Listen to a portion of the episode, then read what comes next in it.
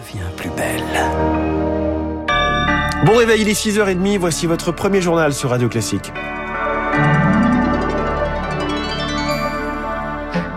La matinale de Radio Classique avec François Geffrier. Et donc Charles Bonner, l'essentiel commence ce matin avec de premiers résultats aux États-Unis. Les élections de mi-mandat, le renouvellement de la Chambre des représentants, d'un tiers du Sénat et de nombreux postes de gouverneurs, sans compter les référendums locaux.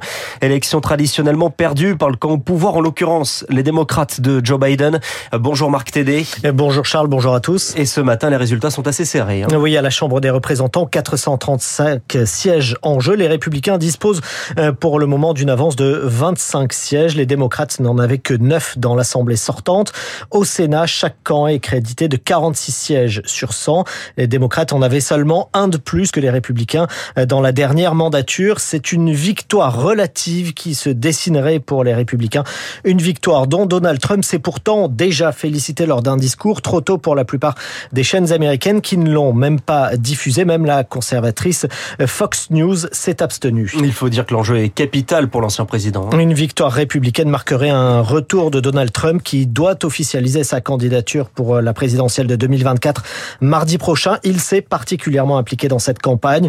Une victoire républicaine signifierait aussi un pouvoir réduit à peau de chagrin pour Joe Biden et une fin de mandat sans réelle marge de manœuvre avec la nécessité de trouver des accords avec les républicains pour faire adopter le moindre texte. Les démocrates redoutent aussi une dissolution de la commission d'enquête parlementaire sur euh, les violences du 6 janvier 2021 au Capitole. Et puis à l'inverse, des élus républicains menacent Joe Biden de destitution mise en cause euh, lors de, comme lors de la campagne présidentielle de 2020 en raison des activités de son fils Hunter. Le point sur le résultat avec Marc Tédé, l'un des concurrents républicains de Donald Trump, le gouverneur de Floride, Ron DeSantis est réélu possible candidat pour 2024. Emmanuel Macron présente aujourd'hui les défis de l'armée française. Un déplacement sur un bâtiment militaire en rade de Toulon, un discours sur les défis à venir dans un contexte de tension mondiale. Le président français actera la fin de l'opération Barkhane avec le retrait au Mali.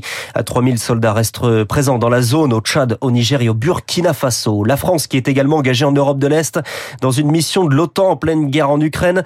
Un militaire français est mort ce dimanche dans un hôtel de Bucarest en Roumanie.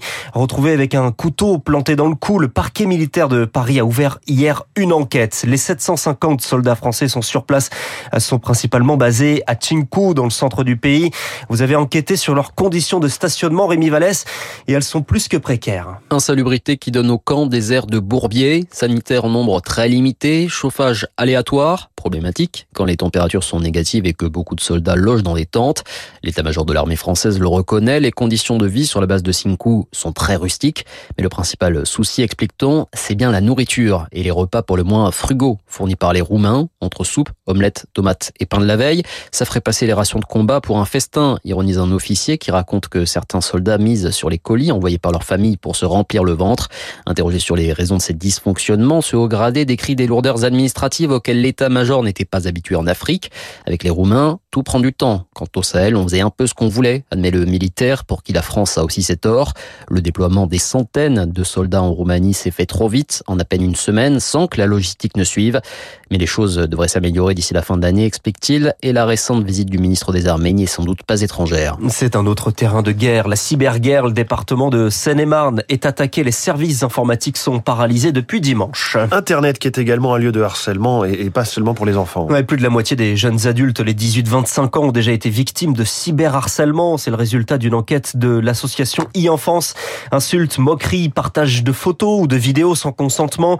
Une haine en ligne difficile à gérer tant les réseaux sociaux sont addictifs. Catherine Jousselm, son analyse.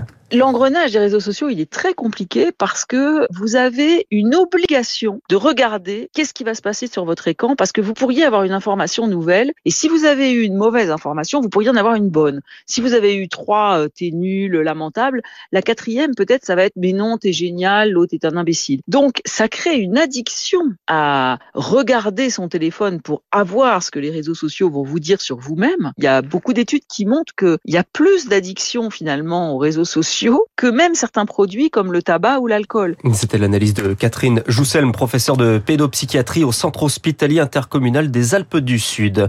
Et elle était interrogée par Marine Salaville. L'Assemblée nationale valide le budget corrigé de l'année 2020 2022 qui comprend un chèque énergie de 100 à 200 euros pour les ménages modestes.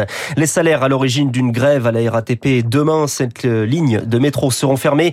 Sept autres ouvertes qu'aux heures de pointe. Et puis à Fézin, dépôt de carburant de Total Energy, le mouvement mené depuis 42 jours est désormais suspendu. Selon la direction de Total Energy, il n'y avait plus que 5 grévistes sur plusieurs centaines de salariés sur place. Il est 6h35 à Strasbourg. L'université va bien fermer deux semaines cet hiver. Une en janvier, l'autre en février. Face au prix de l'énergie, l'université espère ainsi économiser un million d'euros. Un deal avec les industries polluantes. Emmanuel Macron réunissait les dirigeants des 50 sites les plus émetteurs du pays. Il leur propose de doubler les aides à 10 milliards d'euros s'ils doublent leurs efforts en lançant des projets dans les 18 mois. Et puis ça y est, en tout cas on l'espère, c'est l'heure du grand départ à Saint-Malo. La route du Rhum va pouvoir s'élancer après un report dû aux conditions météo. Coup de canon à 14h15 pour 131 navigateurs et 7 navigatrices traversées de l'Atlantique, 3500 nautiques jusqu'à Pointe-à-Pitre. Jérémy Bayou de l'équipe Charal en Imoca à Monaco qui est au départ de la route du Rhum. C'est une course qui a un goût un peu mitigé ou amer pour moi. J'ai deux abandons et une deuxième place. Voilà, j'aimerais bien qu'elle me sourie. Je pense que je suis capable de gagner cette course. Je pense que j'ai les qualités. Je pense que le bateau a les qualités. Euh, c'est un bateau assez puissant. C'est une carène qui est particulière, qui est un petit peu carrée. On a, on a beaucoup travaillé sur les appendices. On a beaucoup travaillé sur l'équilibre du bateau. Il y a énormément de nouveautés sur le bateau. C'est un bateau qu'il faut charger fort pour aller vite. On a rapidement vu qu'il y avait un gros potentiel. Il y a un coup à jouer, mais euh, il faut y croire. Il faut y aller à fond. Est-ce que je vais me faire dépasser ou pas euh, On verra ça pendant la course. Jérémy Billot, interrogé par Léonard Cassette, surmonter le creux de la vague. Les Bleus vont disputer le mondial de football dans quelques semaines, à partir du 20 novembre. Le sélectionnaire Didier Deschamps dévoile la liste ce soir entre mauvaises performances et multitude de blessures. Merci, c'était le journal de 6h30 signé Charles Bonner. Il est 6h37 tout de suite.